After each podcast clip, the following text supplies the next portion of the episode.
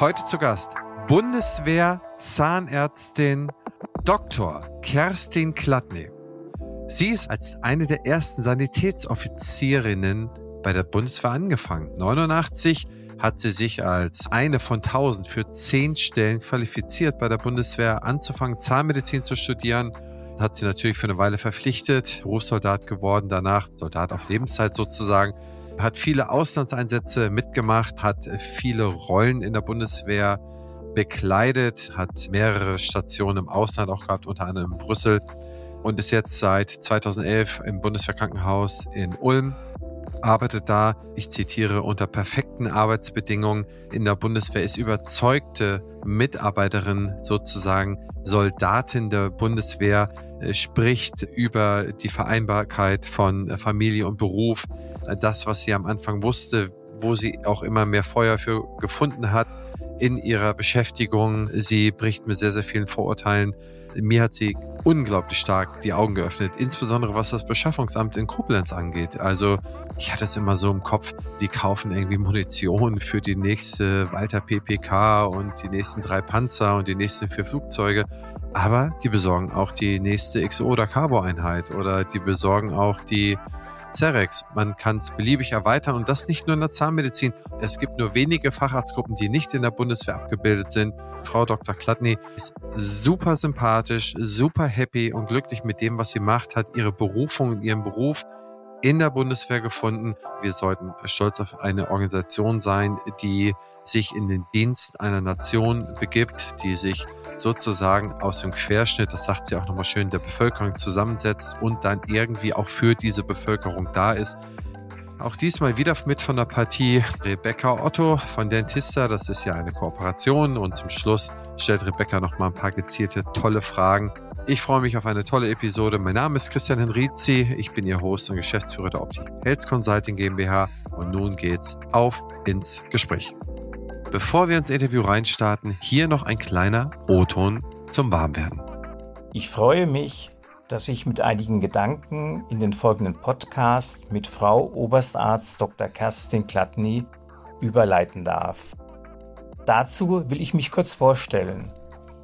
Ich bin Flottenarzt AD Dr. Helfried Bieber und war ca. 40 Jahre Zahnarzt bei der Bundeswehr. Ich freue mich sehr, dass ich Frau Oberstarzt Dr. Kerstin Gladny schon seit längerem kennen darf und nicht nur ihre Patientinnen und Patienten Nutznießer ihres vielfältigen Wissens und Erfahrungsschatzes sind. Frau Dr. Kerstin Gladny gehörte zum Beispiel zu den ersten Frauen, die als Sanitätsoffizier-Anwärterin über die Bundeswehr Zahnmedizin studiert und so eine frühere Männerdomäne über die Jahre nachhaltig beeinflusst, verändert und geprägt haben. Es überrascht daher auch nicht, dass sie am Bundeswehrkrankenhaus Ulm als erste Oberstarzt Direktorin einer Klinik eines Bundeswehrkrankenhauses wurde. Frauen sind ein großer Gewinn für die Streitkräfte. Freuen Sie sich nun mit mir auf einen interessanten Podcast.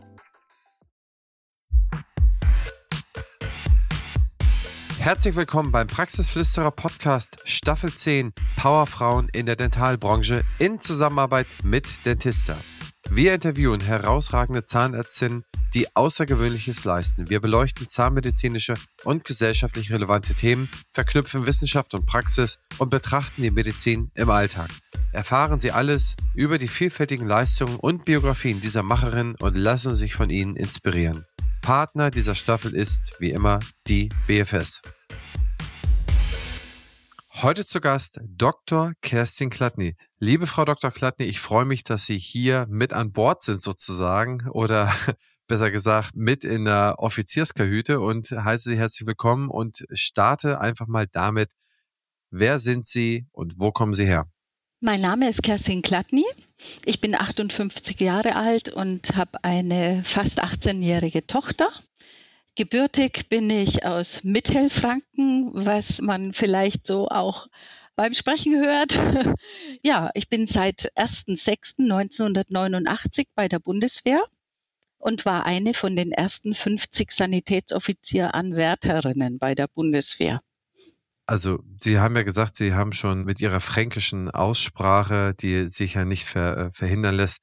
Das heißt, Sie sind in Franken geboren und aufgewachsen. Ja, ich bin in einem kleinen Dorf in der Nähe von Nürnberg geboren und aufgewachsen und habe dort tatsächlich dann bis zu meinem 35. Lebensjahr auch eine Wohnung im Hause meiner Eltern gehabt. Ich sage mal, das war meine Pfahlwurzel in Mittelfranken. Und dann ließ es sich durch den Dienst nicht mehr verhindern, dass ich quasi auch mit meinem Hausstand in die große, weite Welt gezogen bin. Das heißt, wenn man sie jetzt so sieht, sie sind jetzt in Ulm und kommen aus Franken, das heißt in der Nähe von Nürnberg, da würde man im ersten Blick sagen, okay, sehr lokal beheimatet, sehr beschaulich. Aber ich glaube, da liegt ja Gewaltiges dazwischen. Da liegen ja Meilen und Kilometer und Jahre dazwischen, wo sie sozusagen ja nicht in diesem beschaulichen Umfeld waren. Und gehen wir da doch einfach mal rein. Sie haben sozusagen Abitur gemacht, vermute ich, ganz normal. Genau. Ich habe nach dem Abitur eine Berufsausbildung zur pharmazeutisch-technischen Assistentin absolviert und im Anschluss sogar noch zwei Semester Pharmazie in Erlangen studiert und habe dann während des zweiten Semesters gelesen, dass die Bundeswehr tatsächlich Frauen jetzt erstmalig aufnimmt zum Studium von Pharmazie, Medizin, Zahnmedizin und Tiermedizin. Und das war tatsächlich ein einschneidendes Erlebnis, denn die kleine Anzeige in den Nürnberger Nachrichten führte dazu, dass ich mich beworben habe und dann plötzlich mit über 1000 Bewerberinnen auf zehn Plätze mich im Auswahlverfahren sah und letztendlich dann auch tatsächlich einen Studienplatz für Zahnmedizin, mit Zahnmedizin hatte ich schon lang geliebäugelt, erhalten habe.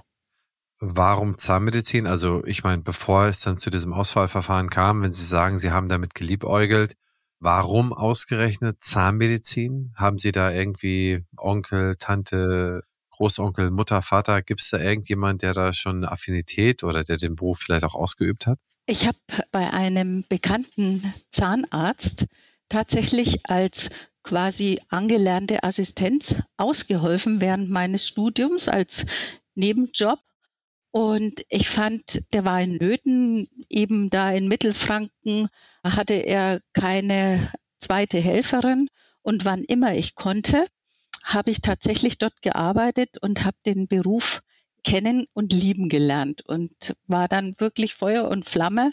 Die Zahnmedizin hat mich dort wirklich so begeistert und der Umgang mit den Patienten, der nahe Umgang mit den Patienten, die Hilfe, die man den Menschen zukommen lassen kann und vor allen Dingen auch die Tatsache zu restaurieren, am Menschen wieder Dinge in Ordnung zu bringen, den Menschen aus der Not zu helfen, wenn sie Zahnschmerzen haben und letztendlich womöglich zunächst einen verzweifelten Menschen, der einfach den Sanierungsbedarf hat, vor sich zu haben und dann einen glücklichen Menschen mit seiner Phonetik, Ästhetik und äh, Kaufunktion wieder entlassen zu können, das fand ich wirklich so eine tolle Idee für einen Beruf, ja, dass ich gesagt habe, ich möchte wirklich gern Zahnmedizin studieren und konnte dann auch im Bewerbungsgespräch bei der Bundeswehr überzeugen, so dass ich nicht weiter Pharmazie studiert habe, sondern eben dann Zahnmedizin bei der Bundeswehr.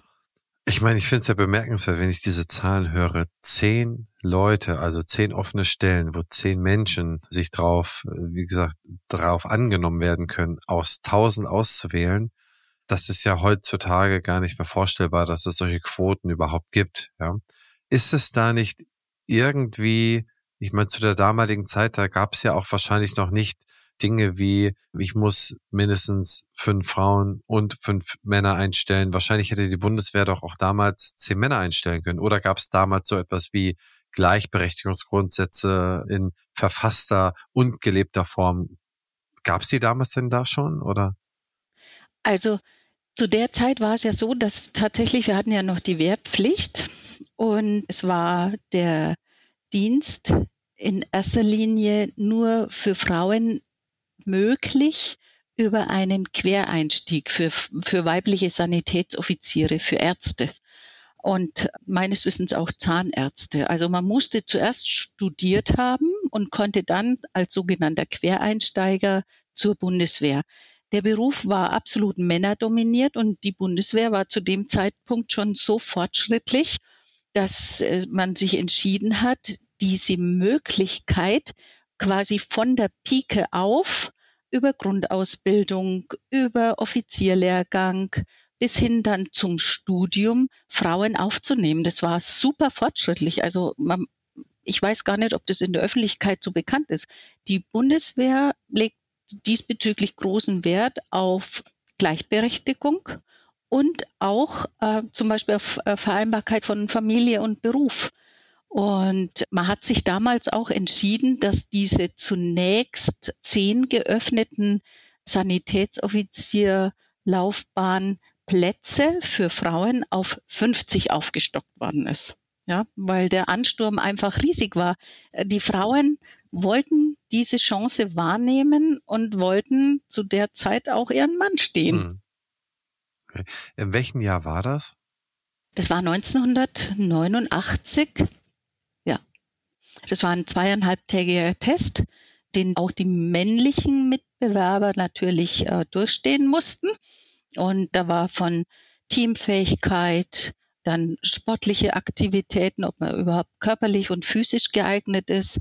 Es war ein Gespräch mit Psychologen, Intelligenztests, ein bisschen anders als es heute ist, aber letztendlich musste man nicht nur mit einem guten Abischnitt sich bewerben und beweisen, sondern eben auch die charakterlichen und die körperlichen Fähigkeiten zeigen dass man geeignet ist für diese Ausbildung und für diesen Beruf. Okay. Das heißt, dann wurden Sie angenommen, dann war ja so um die Wendezeit, dann haben Sie dann das Zahnmedizinstudium begonnen und Sie mussten sich doch sicherlich auch für eine gewisse Zeit verpflichten, oder? Ja, also mit der Annahme des Studienplatzes wurde man für zu meiner Zeit 15 Jahre verpflichtet. Das heißt also fünf Jahre Studium und das Versprechen, dass man dann zehn Jahre als Zahnarzt tätig ist. Im Vorlauf zum Studium war es zu der Zeit noch so, dass man eine 15-monatige Vorausbildung, eine quasi grüne Ausbildung hatte. Wir haben tatsächlich mit damals Wehrpflichtigen drei Monate Grundausbildung hinter uns gebracht und im Anschluss dann sogenannte weiße Ausbildung. Das heißt, wir haben ein Praktikum im, Kranken im Bundeswehrkrankenhaus absolviert. Wir haben Krankenpflege gelernt und letztendlich auch einen Offizierlehrgang absolviert mit zum Beispiel, was vielleicht für die Hörer ganz spannend ist, eine Woche in Anlehnung an den Einzelkämpferlehrgang tatsächlich überleben im Felde. Und wir wurden da eben in Anlehnung an die Tatsache, dass wir ja auch Offiziere sind und im gegebenen Fall auch führen müssen, an unsere physischen und psychischen Grenzen gebracht. War Ihnen das alles bewusst, als Sie sich auf diese Stelle beworben haben? Letztendlich lebt man natürlich dann immer quasi in der Uraufführung, äh, wenn man mittendrin ist. Aber wir wurden nicht äh, vollkommen wissenlos in diese Ausbildung geschickt. Also kriegt man vorher Informationen, kann nachlesen und heutzutage ist es ja möglich, sich online, das hatten wir zu dem Zeitpunkt noch nicht, auch zu informieren, was auf einen zukommt. Also ich fühlte mich schon auch auf die grüne Ausbildung gut vorbereitet.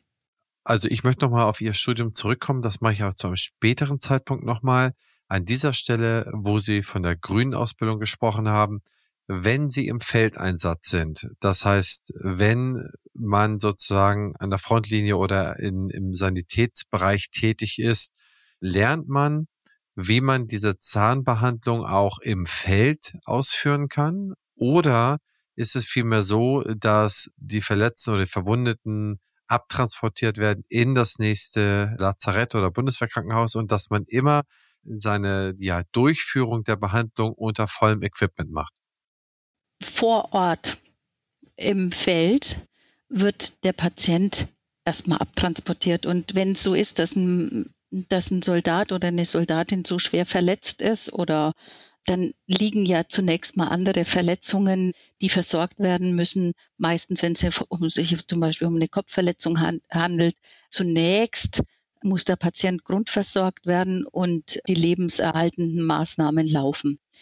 Wir haben dann im Einsatz natürlich auch Zahnärzte mit dabei.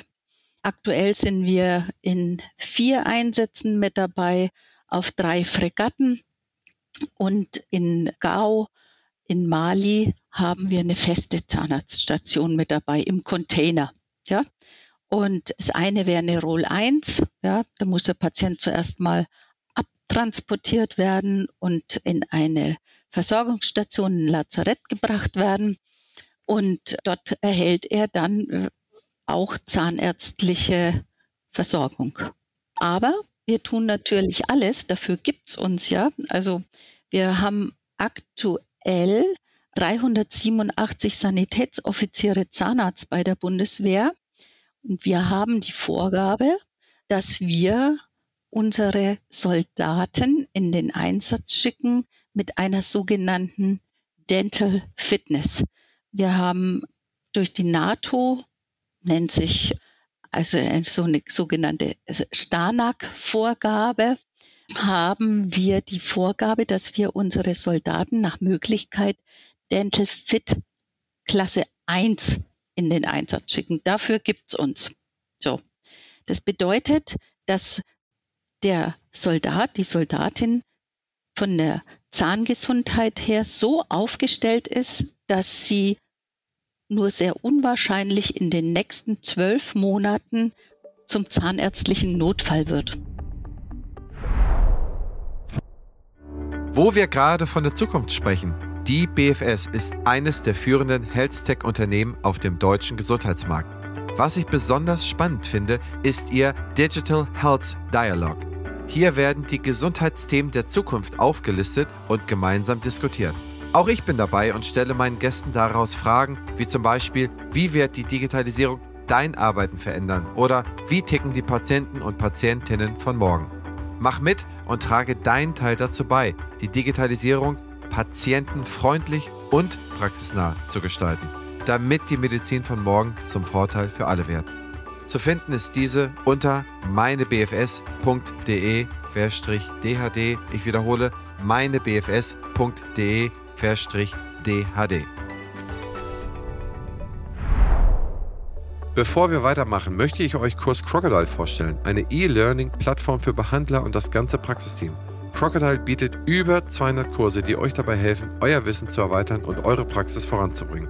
Mit dem Gutscheincode PF23 könnt ihr einen vollen Testmonat kostenlos nutzen. Und was noch besser ist, das Team-Abo ermöglicht es euch, bis zu 20 Mitarbeiter in eurer Praxis am Lernen teilhaben zu lassen. Nutzt die Gelegenheit und testet das Angebot auf crocodile-health.com. Ein passendes Ergänzungsformat zum Praxisflüsterer ist Küste und Kiez mit meiner Co-Host Dr. Anne Heitz. Wir beantworten Fragen in 15 bis 20 Minuten und immer und stets Dienstag früh in eurem Podcast-Player. Ihr Charme, mein Gepolter. Ich glaube, das ist unterhaltsam. Hört doch einfach mal rein. Es gibt die Dental Fitness Class 2.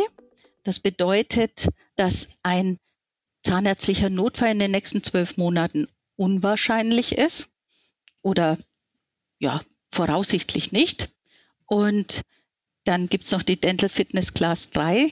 Das sind unsere Kameradinnen und Kameraden, die wir durch unsere Behandlung so dental fit machen müssen, dass sie eine 1 oder eine 2 werden. Das heißt, die sollen zahngesund in den Einsatz geschickt werden, sodass wir unsere Kollegen vor Ort in den Einsätzen nach Möglichkeit überhaupt nicht brauchen. Und wenn es aber dann doch mal dazu kommt, dass jemand Zahnschmerzen hat, dann können wir unsere Kameraden vor Ort versorgen. Und deswegen hat die Bundeswehr vorgesorgt, hat die zahnmedizinischen Behandlungseinheiten in Container gepackt oder ist eben auf unseren Versorgungsschiffen auf Fregatten mit dabei, um das Notwendigste vor Ort für die Soldaten tun zu können, dass die auch nicht im Einsatz ausfallen. Was Sie jetzt gerade gesagt haben, da habe ich gleich die nächste Querfrage, die aber nicht gerade so richtig linear dazu passt. Sie haben davon gesprochen, dass die Einheiten, die zum Beispiel in den äh, Containern irgendwo zum Einsatzort gefahren werden oder die auf einer Fregatte sind oder die im Bundeswehrkrankenhaus, da stelle ich mir die Frage, die müssen ja irgendwo beschafft worden sein. Wird so etwas auch in diesem, ja, was man, wenn man heutzutage die Zeitung aufschlägt, dann ist äh, jede dritte Seite zur Bundeswehr wird über das Beschaffungsamt in Koblenz gesprochen. Aber da denkt man ja immer, die nächste Iris-T oder der nächste HIMARS Flugabwehrrakete oder so. Man denkt immer an solche Sachen oder an irgendwelche Panzer. Aber wird über so ein Beschaffungsamt auch so etwas alles beschafft? Das heißt, wenn Sie da irgendwie eine neue Einheit oder eine Zerrik brauchen, muss das dann über so etwas beschafft werden? Ja, tatsächlich. Es ist so, dass unser Beschaffungsweg aktuell noch so ist, dass auch wir ab einem gewissen Betrag über unsere großen Medizinprodukte über das Bein beschaffen müssen. In der Tat, ja. Und unsere S4-Abteilung, die bei uns im Hause, im Bundeswehrkrankenhaus und in anderen auch zuständig ist für Material und Ausstattung des Hauses, hat einen Etat, bis zu dem sie hier im Hause selbst beschaffen können. Also meines Wissens aktuell liegt der, wenn ein Gerät bis zu 5000 Euro, kann natürlich mit Entscheidungskraft und des Kommandeurs entschieden werden, ob das Gerät sofort beschafft werden kann oder nicht.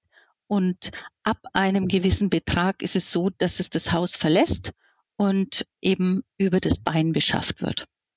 Das sind zähe Wege, aber man muss auch mal zur Ehrenrettung sagen, dass wir hier eine exzellente Ausstattung haben. Man muss geduldig sein, man muss sehr viel schreiben, muss ich hier als Abteilungsleiterin tatsächlich oft machen, dass wir Begründungen schreiben, weshalb wir ein Medizinprodukt, ein teures Medizinprodukt für den Versorgungsauftrag unbedingt benötigen und mit der Zustimmung unserer Fachabteilung, also die nächsthöhere äh, vorgesetzte Behörde, dort sitzt eine Fachabteilung für Zahnmedizin, die sich dazu äußern müssen, mit der Zustimmung unseres Kommandeurs hier im Hause und mit dann letztendlich über den Beschaffungsweg ist es tatsächlich möglich, dass wir eine exzellente und hervorragende äh, Ausstattung erhalten zum Wohle unserer uns anvertrauten Soldatinnen und Soldaten. Ja, ich finde, das ist bemerkenswert. Und wenn man sich das mal, mal so ein bisschen ausmalt, dann muss man wirklich ein bisschen was zur Ehrenrettung sagen, denn es hört sich ja immer so an, dass wenn da in Koblenz 10.000 oder 12.000 Leute arbeiten und die kriegen es nicht hin, zehn Panzer zu beschaffen, das ist ja so ein bisschen das Bild, was da vielleicht so ein bisschen gezeichnet wird. Aber auf der anderen Seite haben sie Augenärzte, sie haben alle möglichen Fachärzte und die haben ja auch eine Ausstattung alle und man muss sich auch ein bisschen damit auskennen. Das heißt, da sind ja Leute dafür da und dann sprechen wir jetzt nur hier von so ein paar Arztstäben, jetzt mal verniedlichend gesagt. Es geht ja noch weiter, die, die Ausrüstung, die hört ja da nicht auf. Die geht ja von den Feldzelten bis mobilen Sachen bis nahen. Da gibt es dann sicherlich extra Konstruktionen, wie so ein äh, Zahnarztstuhl auf so einen Container montiert wird oder wie der in einem mobilen Krankenhaus dann irgendwie im Einsatz zu bringen ist und so weiter und so fort. Das macht man sich ja gar nicht vor. Denn ich glaube nicht, dass ein Sirona oder ein XO oder irgendjemand irgendwelche Einheiten baut, die man mobil irgendwo ran montieren kann, die dann auch leicht von A nach B zu bringen und in den Einsatz zu bringen sind. Das heißt, ich glaube, dieses ganze drumherum, das ist weitaus komplexer, als mal eben für eine Zahnarztpraxis drei Sachen zu bestellen. Punkt A. Und dann nicht nur auf eine Praxis bedacht, sondern auf alle Fachpraxen, die es überhaupt gibt. Sie haben doch wahrscheinlich auch bei der Bundeswehr alle Fachärzte oder fast alle Facharztrichtungen, oder? Also in der Zahnmedizin ist es ja so, wir verlassen ja praktisch als Facharzt für Zahnmedizin die Universität. Wir haben den Facharztstandard und es gibt in der Zahnmedizin zwei Fachzahnärzte. Das ist der Fachzahnarzt für Kieferorthopädie und der Fachzahnarzt für Oralchirurgie. Wir bilden hier nach Bedarf bei der Bundeswehr auch Fachzahnärzte für Oralchirurgie aus. Diese Ausbildung wird jetzt hier zum Beispiel im Bundeswehrkrankenhaus Ulm in erster Linie äh, über die Abteilung Mund-Kiefer-Gesichtschirurgie durchgeführt. Das ist eine dreijährige Facharztausbildung. Und die Kieferorthopädie ist in der Bundeswehr nicht angesiedelt, weil die Kieferorthopädie kein Bestandteil unserer unentgeltlich truppenzahnärztlichen Versorgung ist. Wir sind ja nicht versichert, sondern wir haben eben diese unentgeltliche truppenzahnärztliche und ärztliche Versorgung, die ein Bestandteil unserer Geld- und Sachbezüge ist. Und da ist jetzt bei den Erwachsenen die Kieferorthopädie grundsätzlich kein Bestandteil, will aber nicht heißen, dass unsere Soldatinnen und Soldaten, wenn es zu ihrer Gesunderhaltung dient, nicht auch eine kieferorthopädische Therapie dann außerhalb der Bundeswehr bekommen könnten oder die ihnen zuteil wird. Okay, das verstehe ich. Ich meine auch über die Zahnmedizin hinaus haben Sie doch sicherlich Augenärzte und andere Facharztgruppen, die dann in irgendeiner Art und Weise dort äh, ähnlich oder analog zur Zahnmedizin ihren Platz finden, oder? Tatsächlich. Wir haben praktisch bis auf die Kinderheilkunde praktisch in der Bundeswehr meines Wissens nahezu alles angesiedelt. Wir haben sogar eine Gynäkologin in der Bundeswehr, die ist im Bundeswehrkrankenhaus Westerstede. Und ansonsten vom Chirurgen, also ich sage von A bis Z ist alles da. Von der Augenheilkunde über die Chirurgie, über die Nuklearmedizin, über die Neurologie, über die Hals-Nasen-Ohrenheilkunde, Mundkiefer-Gesichtschirurgie, innere Kardiologie, alles da. Und Facharztstandard. Meine Abteilungsleiterkollegen sind fast alle sogar habilitiert. Die haben größtenteils die volle Weiterbildungsermächtigung. Und ich will mal sagen, das Bundeswehrkrankenhaus Ulm ist ein Haus der Maximalversorgung. Wir haben eine hochmoderne, zentrale, interdisziplinäre Notfallaufnahme. Äh, ich denke, man muss weit gehen, um sowas Modernes zu finden in den Krankenhäusern. Wir sind im Klinikverbund mit der ebenfalls auf dem Eselsberg in Ulm angesiedelten Universität. Alles das, was wir an Fachärztlichkeit nicht anbieten können, sind wir im Klinikverbund mit der Uni hier praktisch gut ausgestattet und können ja, bis auf die Kinderheilkunde alles anbieten. Ihr, die, also die Bundeswehrklinik, nimmt sie auch zwei Fragen dazu. Nimmt sie auch normale Patienten außerhalb der Bundeswehr, beziehungsweise die Soldaten und Soldatinnen und deren Angehörige oder nur die Soldaten, Soldatinnen oder gibt es da auch Leute, die, wie gesagt, werden auch Politiker behandelt? Also wie weit ist ihr Behandlungs, sozusagen ihre Behandlungskundschaft? Ganz offen. Wir behandeln hier im Haus zivile Patientinnen und Patienten und Soldatinnen und Soldaten. Und es ist ein offenes Haus. Ich will mal fast sagen, hier kann jeder herkommen, um sich behandeln zu lassen, wenn er von seinem Hausarzt eingewiesen oder überwiesen wird, um hier die ärztliche Versorgung zu erhalten. Wir behandeln in der Zahnmedizin, das muss ich dazu sagen, wir haben keine Niederlassung. Ein Patient muss praktisch stationär liegen, ein ziviler Patient, damit er von uns versorgt werden kann im Rahmen eines Konzils. Die anderen Fachrichtungen erhalten praktisch die Zuweisungen über die Hausärzte zur Facharztbehandlung. Also wir haben in dem Sinne keine Niederlassung, Open House, wie zum Beispiel zum Hausarzt jeder kommen kann, sondern die müssen durch ihren Hausarzt hierher überwiesen werden. Und unser Haus behandelt sehr viele zivile Patientinnen und Patienten und es erklärt sich dadurch, dass wir uns natürlich in Übung halten müssen. In der Zahnmedizin ist es weniger der Fall hier im Haus, denn wir sind der quasi Hauszahnarzt aller Soldatinnen und Soldaten des Bundeswehrkrankenhauses Ulm. Und wir sind der Zahnarzt für alle konziliarischen Anfragen von den stationär aufgenommenen Patienten.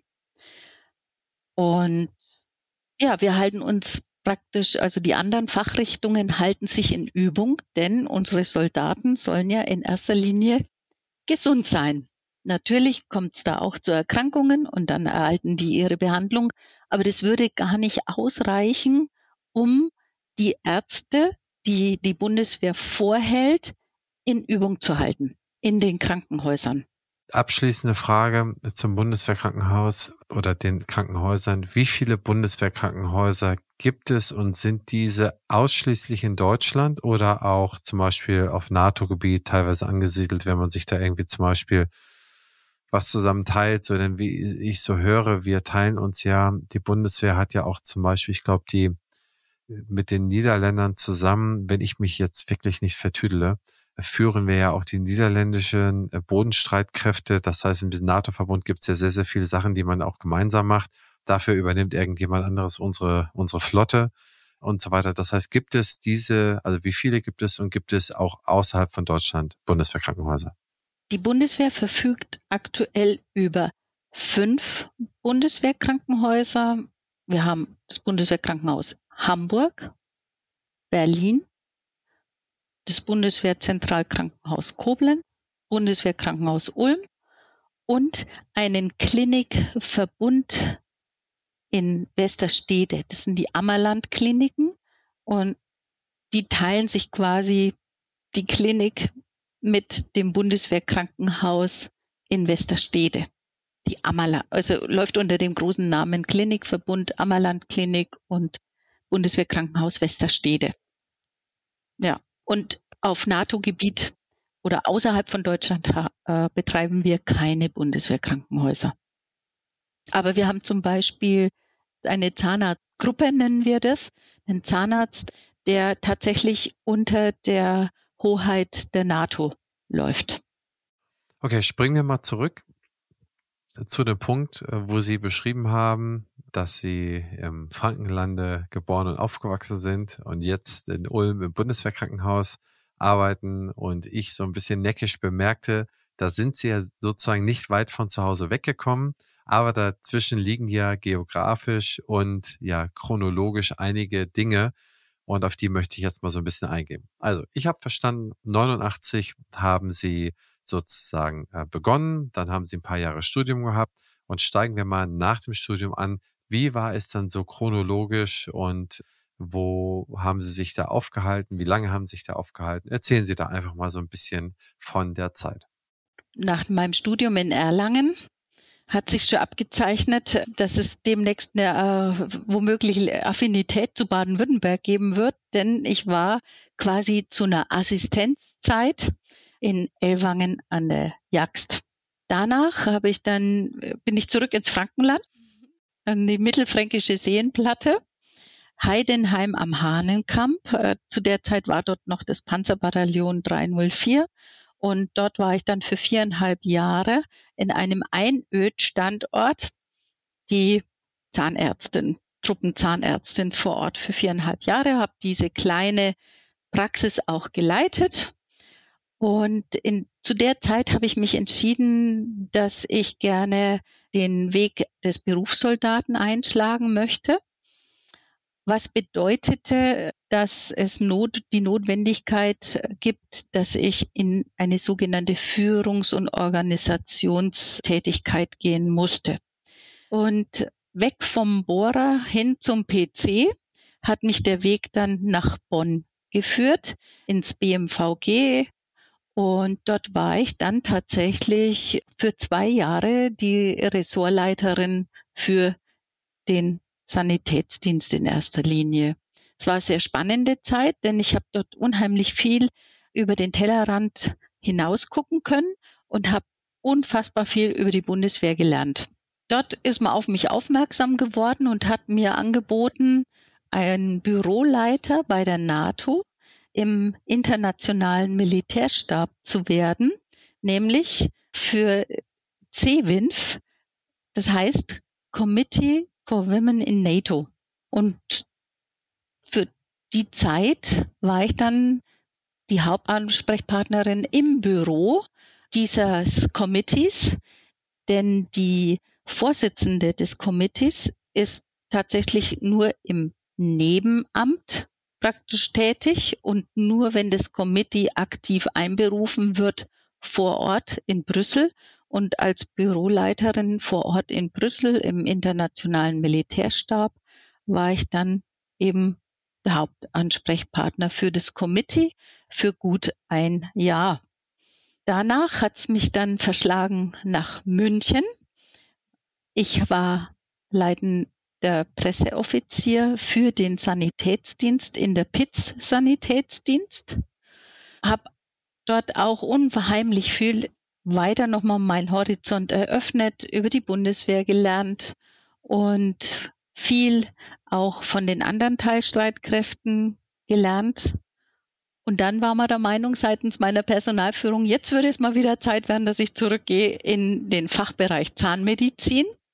Habe ich auch sehr, sehr gerne gemacht, weil ich muss Ihnen sagen, ich habe in meinen anderen Verwendungen die Zahnmedizin und die Arbeit am Patienten schon sehr vermisst. Aber die Arbeit am Patienten musste ich noch so ein bisschen, oder muss ich noch so ein bisschen drauf warten, denn ich wurde dann die Dezernentin für die Aus-, Fort- und Weiterbildung des zahnärztlichen Personals der Bundeswehr. Woraufhin ich dort dann nach zwei Jahren den Posten übernommen habe der begutachtenden Zahnärztin beim begutachtenden Zahnarzt im Sanitätsamt in München. Und dann war ich wieder komplett in der Fachlichkeit und schon ein bisschen näher am Patienten. Und dann hat mich der Weg 2011 geführt ins Bundeswehrkrankenhaus Ulm. Eine große Aufgabe, auch nach einer gewissen Zeit Karenz am Patienten, Klinik für Zahnmedizin zu übernehmen. Ich habe mich sehr darauf gefreut. Ich habe mich gut darauf vorbereitet und habe dann tatsächlich den Sprung in die Kuration wieder geschafft. Und hier bin ich jetzt seit 2011. Äh, ich freue mich, dass ich auf dem Dienstposten zum Oberstarzt befördert wurde und genieße das zahnmedizinische Wirken im Klinikverbund interdisziplinäre Zahnmedizin und übe hier tatsächlich meinen Traumberuf aus. Ich meine, das ist eine spannende Reise, wenn ich mir überlege, äh, dann was ich ein Jahr da, dann zwei Jahre dort. Ich meine, ist es so, wenn Sie jetzt zum Beispiel, Sie waren in Brüssel ne, und nach Brüssel kam München, ist es so, dass sich da irgendjemand darüber Gedanken macht, Mensch, Frau Dr. Klattny, jetzt haben wir Sie jetzt mal ein, zwei Jahre in Brüssel gelassen. Wir würden Sie ganz gerne in München haben. Ist das so okay für Sie und Ihre Familie und, und Ihr Umfeld und Ihre Mietverträge oder was auch immer? Oder wird einfach gesagt, Mensch, Klattny stillgestanden in zwei Monaten bitte Amtsantritt in München? Oder wie, wie läuft so? Ich meine, ich glaube, man geht immer über so eine, über so einen Lebenslauf immer irgendwie zu schnell drüber hinweg, denn das sind ja krasse Ortswechsel. Ne? Es ist ja nicht so, dass ich dann per Remote mich mal in Brüssel mal irgendwo reinschalte und dann mal in München reinschalte und sitze die ganze Zeit hier in meinem Sofa, sondern da ist ja ein richtiger Apparat hinten dran und vielleicht hat man da irgendwie einen Partner, der auch irgendwie sich beruflich da verbundelt hat oder er hat da irgendwie Familie, familiäre Sachen, dann hat man vielleicht noch Eltern, um die man sich kümmern muss und dies und das. Das sind ja alles, das ist ja überhaupt nicht singulär zu beantworten im, im Grundsätzlichen aus meiner Sicht, oder? Also ich möchte nicht wissen, wie oft ich die Erde schon umkreist habe mit, mit meinen Autos. und so bei der Bundeswehr hat diesbezüglich mittlerweile eine ist eine Zeitenwende eingekehrt. Ähm, man nimmt schon große Rücksicht auch auf die Wünsche der Soldatinnen und Soldaten, auf die lokalen Gegebenheiten, dass jemand sagt, okay, ich bin momentan einfach nicht versetzbar. Das war zu meiner Zeit damals noch ein bisschen anders, aber die Bundeswehr ist diesbezüglich schon rücksichtsvoll. Man muss wissen, dass ein Personalführer, der diese Entscheidung mit dem Soldaten trifft, natürlich keine Kasernen vor die Haustür bauen kann. Und als Berufssoldat habe ich die Möglichkeit oder als Soldat hat man die Möglichkeit, im Rahmen seiner Beurteilungen auch anzugeben, ob man statisch sein will oder ob man mobil sein will. Und ich habe gewusst, auf was ich mich einlasse und ich konnte es in meinem Leben einrichten, dass ich mobil bin und ich habe dadurch einen Werdegang erlebt, den ich auf gar keinen Fall missen möchte. Natürlich bringt es privates Unbill mit sich, wenn man den Hausstand andauernd verlegt und die Familie muss auch mitspielen. Aber die Bundeswehr tut es nicht über den Kopf von jemanden hinweg. Das muss man wirklich sagen. Es, es gibt Rücksicht. Aber wenn man eben sich entschieden hat, dass man gerne viel erfahren möchte über die Bundeswehr, dass man viele Verwendungen haben möchte, die denn dann auch karriereförderlich sind und die womöglich notwendig sind in der Weiterentwicklung und um Karriere zu machen, dann muss man diesbezüglich auch mitgehen. Und darüber muss man sich beim Arbeitgeber Bundeswehr auch klar sein, dass das unter Umständen etwas ist, was man einfach mitleben muss und wo man nicht sagen kann, ich will nur nehmen und ich will nur haben. Man muss eben auch geben. Und da hatte ich mich verpflichtet, dass ich mobil bin. Ich habe das auch immer angegeben, ich bin mobil. Und ja, wie gesagt, also letztendlich unterm Strich bin ich Oberstarzt geworden und es wäre ich nicht geworden, wenn ich den Werdegang nicht mitgemacht hätte. Und man hat dann letztendlich auf mich auch Rücksicht genommen. Als die Tochter eingeschult worden ist, habe ich darum gebeten, dass ich wenigstens die Grundschulzeit über an einem Ort bleiben darf. Und jetzt ist es sogar das Abitur geworden. Okay. Ja. Das ist total spannend. Das ist ja witzig. Das heißt, die Ulmer Zeit, also ihre Tochter hat dann sozusagen in Ulm oder Umgebung Gymnasium besucht und macht jetzt ihr Abitur, richtig? Ja, so ist es. Echt? Ja, ich meine, ich bin voll ihrer Meinung. Also das heißt, wenn man sich für ein Bundeswehrleben verpflichtet hat, dann geht es ja eigentlich, also einher, dass man mobil irgendwie ist. Also irgendwie von dem, was man über die Presse irgendwo immer hört, das, das klingt nach einem mobilen Leben und ich kann mir vorstellen, dass Karriere dann auch nur so funktioniert und sie haben ja gewaltig da Karriere gemacht. Das führt mich auf ihren Karriere zweiten Step zurück und zwar ihre 15-jährige Verpflichtung. Fünf Jahre Studium, zehn Jahre Arbeit. Ist es so, dass man irgendwie im Jahr 14 oder 15 heißt es dann so, okay, Personalgespräch, äh, Klatny, jetzt sind sie 15 Jahre hier oder nächstes Jahr, wie geht's weiter? Also wie war, also auch für viele der jungen Zuhörerinnen und Zuhörer, die wir hier im Podcast haben, wie geht es ab dann weiter? Also ich kenne einige, die sehen sich den 15 Jahren zu, dass sie sagen, ach, da bin ich endlich raus und mache meine eigene Praxis, mache mich selbstständig. Haben wir etliche von begleitet. Aber bei ihnen ist es ja genau der Weg, ich möchte da bleiben und möchte meinen Pfad weiter verfolgen. Was mich wahnsinnig und brennend interessiert, wie laufen diese Gespräche ab? Wie werden die vorbereitet? Was ist der nächste Vertrag dann wieder? Ist es dann die, die ewige Soldatenschaft sozusagen oder was genau muss ich mir darunter vorstellen? Jetzt für mich ist es nach dem Schritt zum Berufssoldaten die berufslange Soldatenschaft geworden quasi. Sie wollten gerne wissen, wie es abläuft. Es geht nach Eignung, Leistung und Befähigung und dem Bedarf. Die Bundeswehr hat natürlich nicht einen unendlichen Bedarf an Sanitätsoffizieren, Zahnarzt. Und wenn der Bedarf da ist, also man kann sich grundsätzlich immer für einen sogenannten Laufbahnwechsel bewerben und kann sagen, ich bin Zeitsoldat, ich möchte jetzt gerne Berufssoldat werden. Wir sprechen dann von einem Laufbahnwechsel vom SAZ zum BS. Und dann kommt es drauf an, dann gibt es auch wieder da ein Auswahlverfahren im Personalamt der Bundeswehr. Da hat natürlich die Fachlichkeit ähm, ihr Mitspracherecht und wie gesagt, die Bundeswehr hat einen gewissen Bedarf an Zahnärzten und solange kein Platz frei wird, kann kein anderer Berufssoldat werden, wenn der Bedarf nicht aufgestockt wird. Aber der hält sich jetzt die letzten, ich will sagen, zehn Jahre immer so um die 400. Es waren mal 400, Jetzt haben wir gesagt, sind es 387. Ja, wir betreiben ja mit diesen Sanitätsoffizieren unsere 157 äh, zahnärztlichen Einrichtungen. Und wenn der Bedarf da ist, dann gibt es einen Pool an Bewerbern. Und bei den Pool an Bewerbern ist es dann so, Eignung, Leistung und Befähigung, wir werden beurteilt, wir kriegen Noten alle zwei Jahre.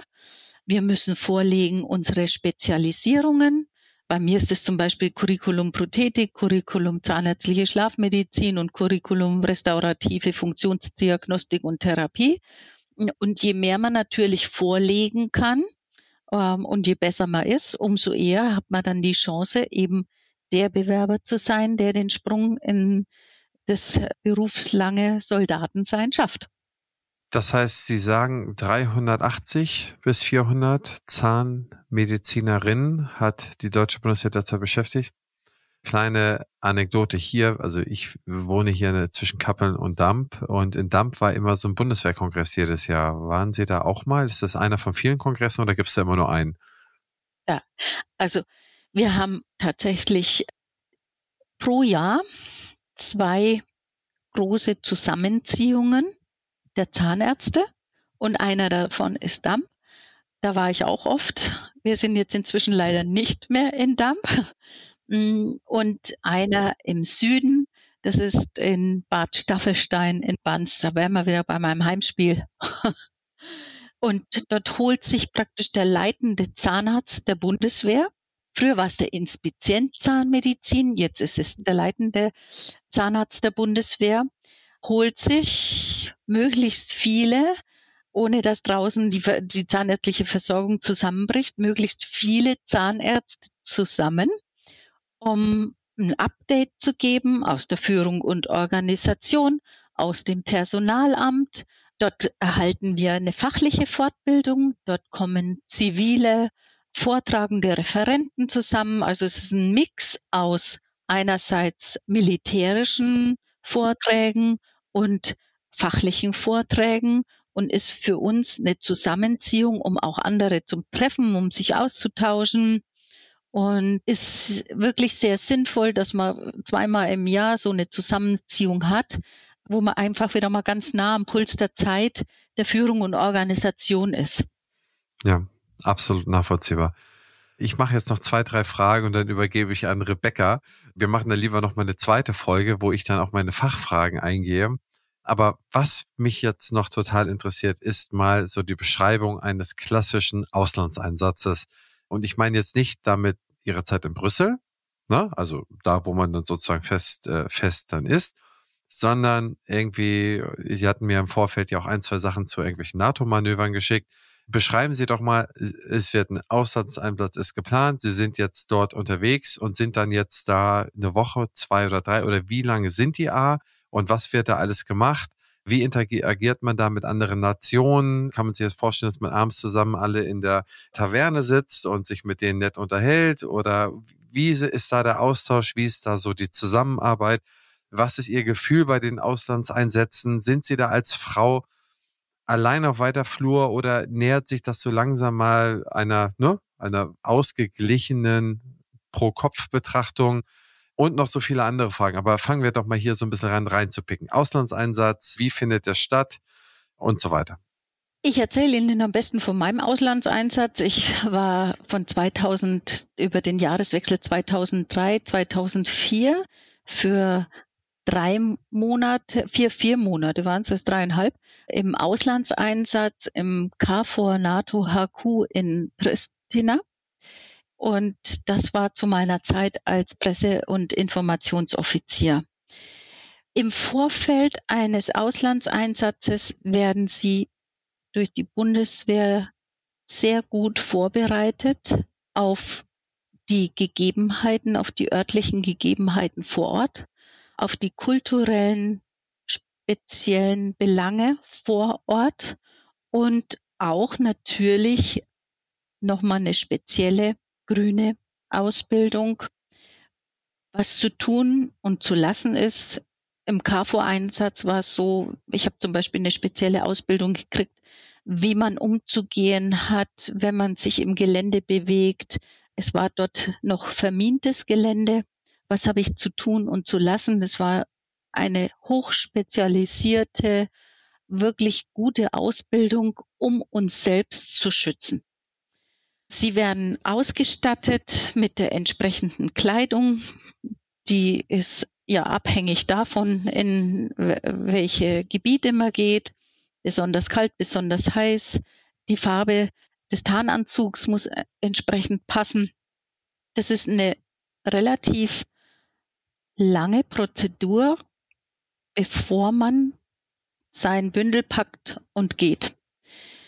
Es ist angestrebt heutzutage, ich sage da wie GTF, dass jeder Soldat alle ärztlichen Untersuchungen, die Dental Fitness, die ärztliche Gesundheit mit sich bringt, dass er nach Möglichkeit schnellstmöglich sein Bündel packt und einsatzfähig ist, in den Einsatz gehen kann, dass die Vorlaufzeit eines Soldaten nur noch sehr kurz ist, um letztendlich losgehen zu können. Und dann im Einsatz selbst haben sie mich gefragt, wie sich das dort verhält, gerade als Frau.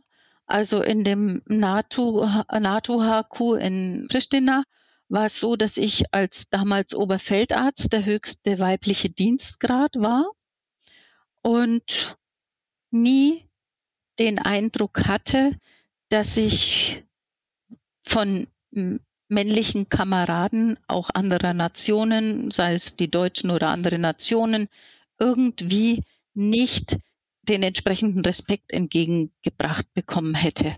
Und wie das aussieht, natürlich, sie sind 24-7 in der Uniform, mehr oder weniger, bis auf die Nacht.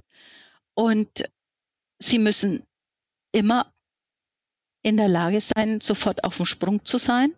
Ja, sie leben im Container. In Pristina war ich im Container. Da war, waren sogar die Eiskristalle im Winter an der Wand. Es war sehr kalt. Man hört von draußen die Generatoren laufen. Der Strom ist zu dem Zeitpunkt auch manchmal ausgefallen und manchmal war auch das Wasser weg. Also wenn man unter die Dusche gegangen ist, hat man gut dran getan, vorher noch ein paar Wasserflaschen abzufüllen, weil es sein konnte, wenn sie gerade eingeseift sind, kann sein, dass plötzlich das Wasser weg ist. Dann muss man mit den Wasserflaschen nachhelfen. Ja, also das ist halt Leben im Einsatz, Leben im Felde. Wie gesagt, zu dem Zeitpunkt damals, wenn wir seitens der Presseöffentlichkeitsarbeit auch draußen eben vor Ort unterwegs waren, immer darauf achten, nicht auf Feldwegen laufen, immer nur dort laufen, wo geteert ist oder dann dort, wo schon einmal Autospur gefahren worden ist. Die Minengefahr war zu dem Zeit noch sehr hoch. Und ich kann Ihnen sagen, dieser Auslandseinsatz hat mich massiv verändert und fürs Leben geprägt. Ich war vor Ort in Pristina in einem Kinderkrankenhaus auf der Krebsstation. Ich war den deutschen Standard gewohnt. Es war sehr trauriger Anblick, weil die Kinder hatten nichts. Die Kinder haben sich über gebrauchte Kuscheltiere gefreut. Ich habe vor Ort in Pristina Kinder gesehen, die barfuß im Schnee gelaufen sind, weil die Eltern nichts mehr hatten. Und ich habe erlebt, wie es ist, wenn der Strom nicht unbedingt aus der Steckdose kommt und das Wasser aus dem Wasserhahn. Und ich bin dankbar für diese Eindrücke, weil sie dankbarer machen für all das, was wir hier an ärztlicher Versorgung haben, unser soziales Netz, das wir haben. Bei uns muss niemand barfuß auf der Straße laufen im Winter. Wir sind gut versorgt und ich kann nur sagen, ich bin Gott dankbar, dass wir hier keinen Krieg haben. Und ich konnte das auch meiner Tochter so transportieren in der Erziehung, dass es nicht selbstverständlich ist, so viel zu haben. Ich glaube, das ist ganz schön bedrückend, wenn man so etwas sieht und von dem Status, den wir hier gewohnt sind, äh, das mal so ein bisschen ableitet. Frau Dr. Klatny, ich habe noch eine ganze Menge Fragen, aber ich bewahre mir die mal für eine zweite Episode auf, damit wir nicht in den Rahmen springen. Deswegen nur noch eine Abschlussfrage, bevor ich an die liebe Rebecca übergebe. Was sind die ein oder zwei Dinge, die die meisten für richtig halten, die Sie aber aus Ihrer Sicht in Bezug auf die Bundeswehr für absolut falsch sehen. Also was sind die Vorurteile oder die Dinge, die die meisten Leute sehen, sie aber definitiv nicht so sehen? Man muss sich überlegen und vorher prüfen, welchen Beruf man ergreift. Und früher war es so, dass ein Mensch, der Offizier geworden ist, ja, es war eine Berufung. Und es sollte nicht nur ein Beruf sein. Man muss diesen Beruf überhaupt als Sanitätsoffizier wirklich leben und verkörpern, weil wir für unsere Kameradinnen und Kameraden da sein müssen und sollen und gerade als Ärzte und Zahnärzte. Und dass die Bundeswehr langsam ist, ist meines Erachtens ein Vorurteil. Wir mögen vielleicht in den Beschaffungswegen nach außen hin sehr langsam sein oder langsam sein.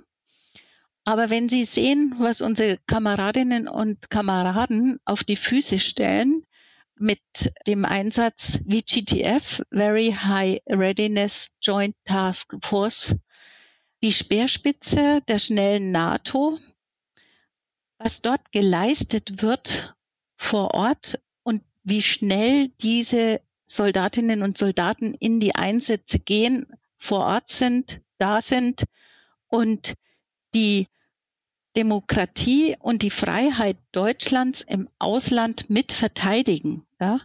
Ich glaube, das macht sich unsere Bevölkerung viel zu selten klar. Wir sind eben da, ja, und wir sorgen mit unserem Tun für Sicherheit. Und da möchte ich wirklich meine Kameradinnen und Kameraden in Schutz nehmen und sagen, also was ich erlebe, die Jungs und Mädels machen einen super Job. Und wir sind ein Abbild der deutschen Bevölkerung. Und da gibt's super Typen und da gibt's eben andere, die sind nicht so toll aber auch die machen ihre Arbeit mehr oder weniger gut. Und das muss man sich immer im Klaren sein. Wir sind genommen aus der deutschen Bevölkerung. Ja, ein Abbild. Und die Beschaffungswege, ich bin überzeugt davon, da wird mit Hochdruck dran gearbeitet, dass wir schneller werden. Aber letzten Endes ist es nicht auch so, dass sich die Bevölkerung klar sein muss, dass die Bundeswehr aus Steuergeldern bezahlt wird und dass man über die Jahre einfach viele Schleusen eingebaut hat und Prüfwege, damit nichts Unnützes beschafft wird. Ja. Und letzten Endes ist das jetzt das Ergebnis, dass es ein unfassbar träger Apparat geworden ist, wo vielleicht jeder zwar seine Arbeit macht, aber was unfassbar lang dauert. Aber ich habe wirklich große Hoffnung, dass sich das ändern wird und dass unsere Soldatinnen und Soldaten schnell und gut, meine Kameraden, schnell und gut bestens ausgestattet in die Einsätze gehen können. Sie dürfen es mir glauben, auch da könnte ich Geschichten erzählen und einen Podcast füllen, wie zäh das manchmal schon gegangen ist. Aber selber muss man auch dranbleiben. Und letzten Endes habe ich immer alles das zur Verfügung gehabt, was ich gebraucht habe. Für mich und für meine mir anvertrauten Patienten. Liebe Frau Dr. Klatny, vielen Dank. Rebecca, bitte übernehme. ja, vielen Dank. Es war wirklich äh, wahnsinnig spannend, Ihnen zuzuhören. Sie haben einfach wirklich eine atemberaubende Vita und Sie bringen auch sehr viel Emotionen in dem, wie Sie das rüberbringen und die Leidenschaft für die Zahnmedizin, die Sie gleich am Anfang uns vermittelt haben, der ein oder andere wird ja vielleicht auch müde von diesem Beruf. Nein, das merkt man bei Ihnen überhaupt nicht an. Und es ist einfach ganz toll. Äh, Sie sind, glaube ich, auch eine Frau, die einen besonderen Weg gegangen ist, der vielleicht für den einen oder anderen noch inspirierend ist. Sie waren mit einem, wie Sie schon gesagt haben, der ersten. Ja, und deswegen habe ich sie auch bewusst ausgewählt, weil sie einfach, ja, ich wollte auch ein paar Pionierinnen haben und aber auch Powerfrauen. Und da zählen sie auch dazu, weil Ich habe im Vergleich zu Ihnen den Test bei der Bundeswehr nicht geschafft, den Aufnahmetest. Ich bin da leider äh, ziemlich schnell gescheitert. Äh, bin zwar auch Zahnärztin geworden, aber das ist schon eine Hürde und glaube, das ist dem einen oder anderen gar nicht mehr so bewusst, dass man da auch mal für was kämpfen muss, ja, was sie ja des Öfteren auch getan haben. Ich würde mal so ein bisschen auf das Thema, das haben Sie gebracht, dass die Bundeswehr sehr fortschrittlich ist und auch schon sehr früh wie 1989, wo Sie dann praktisch eingestiegen sind, über das Thema Gleichberechtigung sprechen. Und meine Frage während dem Thema Gleichberechtigung, wir diskutieren ja in der Wirtschaft oft über das Thema Gender Pay Gap. Ja, das heißt, diese ungleichgerechte Bezahlung, die es ja auch teilweise bei angestellten Zahnärzten und Zahnärztinnen zu finden ist, dass die Frauen weniger kriegen. Gibt es das bei der Bundeswehr, dass ein äh, Sanitätsoffizier im gleichen Ausbildung und vergleichbar weniger bekommt oder ist das genderneutral bei der Bundeswehr? Genderneutral. Wir haben ja Besoldungsgruppen, die sind im Internet überall, wie, wie Beamte und Beamtinnen überall nachzulesen. Und wir werden nach unserem Dienstgrad dann besoldet und ist genderneutral, egal ob männlich, weiblich, divers. Alle kriegen je nach Dienstgrad hier auf der Schulterklappe das gleiche Geld, egal wer in der Uniform steckt. Ja, aber das ist ja wirklich, haben Sie wirklich recht, ja, ein fortschrittliches Modell, dass man da nicht kämpfen muss. Ja, also haben Sie wirklich recht. Bei diesem Thema habe ich so ein bisschen bleiben. Es ging so ein bisschen für mich so die Frage Vereinbarkeit Familie und Beruf. Wir sind vorhin so ein bisschen darauf eingegangen, dass Sie ja immer mobil waren, aber in der Zeit, wo Ihre Tochter in die Grundschule gekommen ist, gesagt haben, für die Grundschulzeit möchten Sie gern stationär sein. Wie verhält es sich bei der Bundeswehr, wenn man als Soldatin schwanger wird? Kann man da noch arbeiten bis zum gesetzlichen Mutterschutz oder wird man dann rausgenommen? Wie ist es mit Elternzeit? Vielleicht können Sie vielleicht über die, Ihre Familiengründungsphase noch etwas erzählen, diesen Aspekt noch ein bisschen einbringen. Bei mir war es so, dass ich tatsächlich gleich äh, nach vier Monaten wieder zur Arbeit gegangen bin. Dazu muss man sagen, ich bin allein mit meiner Tochter und hatte immer die Hilfe meiner Eltern. Also die, im Speziellen die Omi, hat dann immer das Gap aufgefüllt und war Standepedes, Gewehr bei Fuß und hat auf meine Tochter mit aufgepasst, so dass ich mich immer zu 100 Prozent, ich war nie in Teilzeit, dem Arbeiten widmen konnte. Ich habe eine sehr verständnisvolle Tochter, die dieses Modell auch mitmacht und sagt, Mama, ich bin stolz auf dich, ich habe Verständnis für dich, ich mach's mit. Es gibt zu meiner Zeit, das war ja jetzt vor 18 Jahren, da war dieses Modell Homeoffice, Teilzeit, Elternzeit einfach noch nicht da. Ja, ich gehöre zu den Babyboomern und die Zeit hat sich erst diesbezüglich sehr familienfreundlich entwickelt. Aber ich muss Ihnen sagen, die Bundeswehr war zu einem sehr frühen Zeitpunkt sehr fortschrittlich, hat ich weiß gar nicht, wie viele Teilzeitmodelle und die sind so unterschiedlich, dass ich es von dem Einzelnen gar nicht weiß in meiner eigenen Abteilung. 80 Prozent, 60 Prozent, äh, ein Tag Homeoffice mit dabei bei der Administration.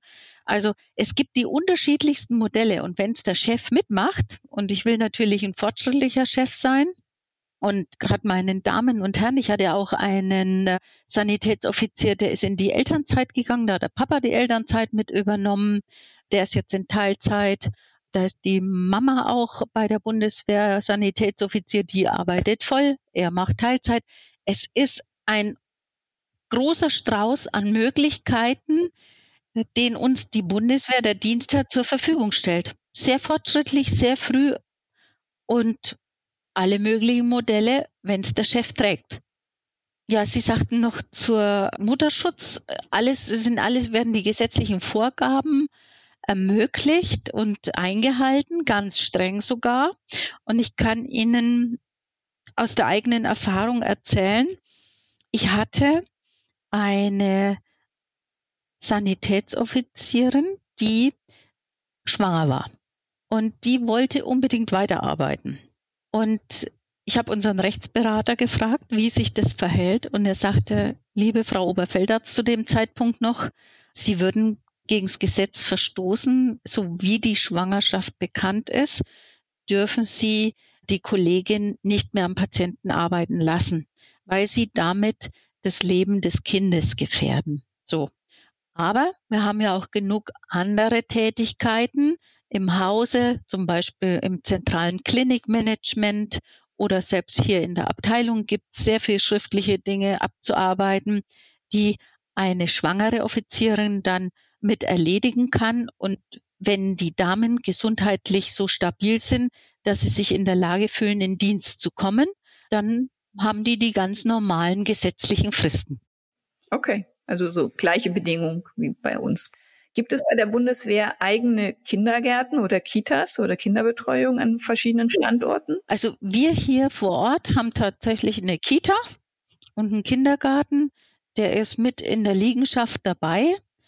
Wie sich's genau verhält, kann ich Ihnen nicht beschreiben, aber wer jetzt genau der Träger ist und wer den unterhält, aber es ist tatsächlich mit der Kraft des Hauses hier ein Kindergarten vor Ort entstanden mit tollen Öffnungszeiten für die Angehörigen der Bundeswehr und über die Straße quasi ist dann der Unikindergarten von den Unikliniken also wir sind hier schon recht gut ausgestattet.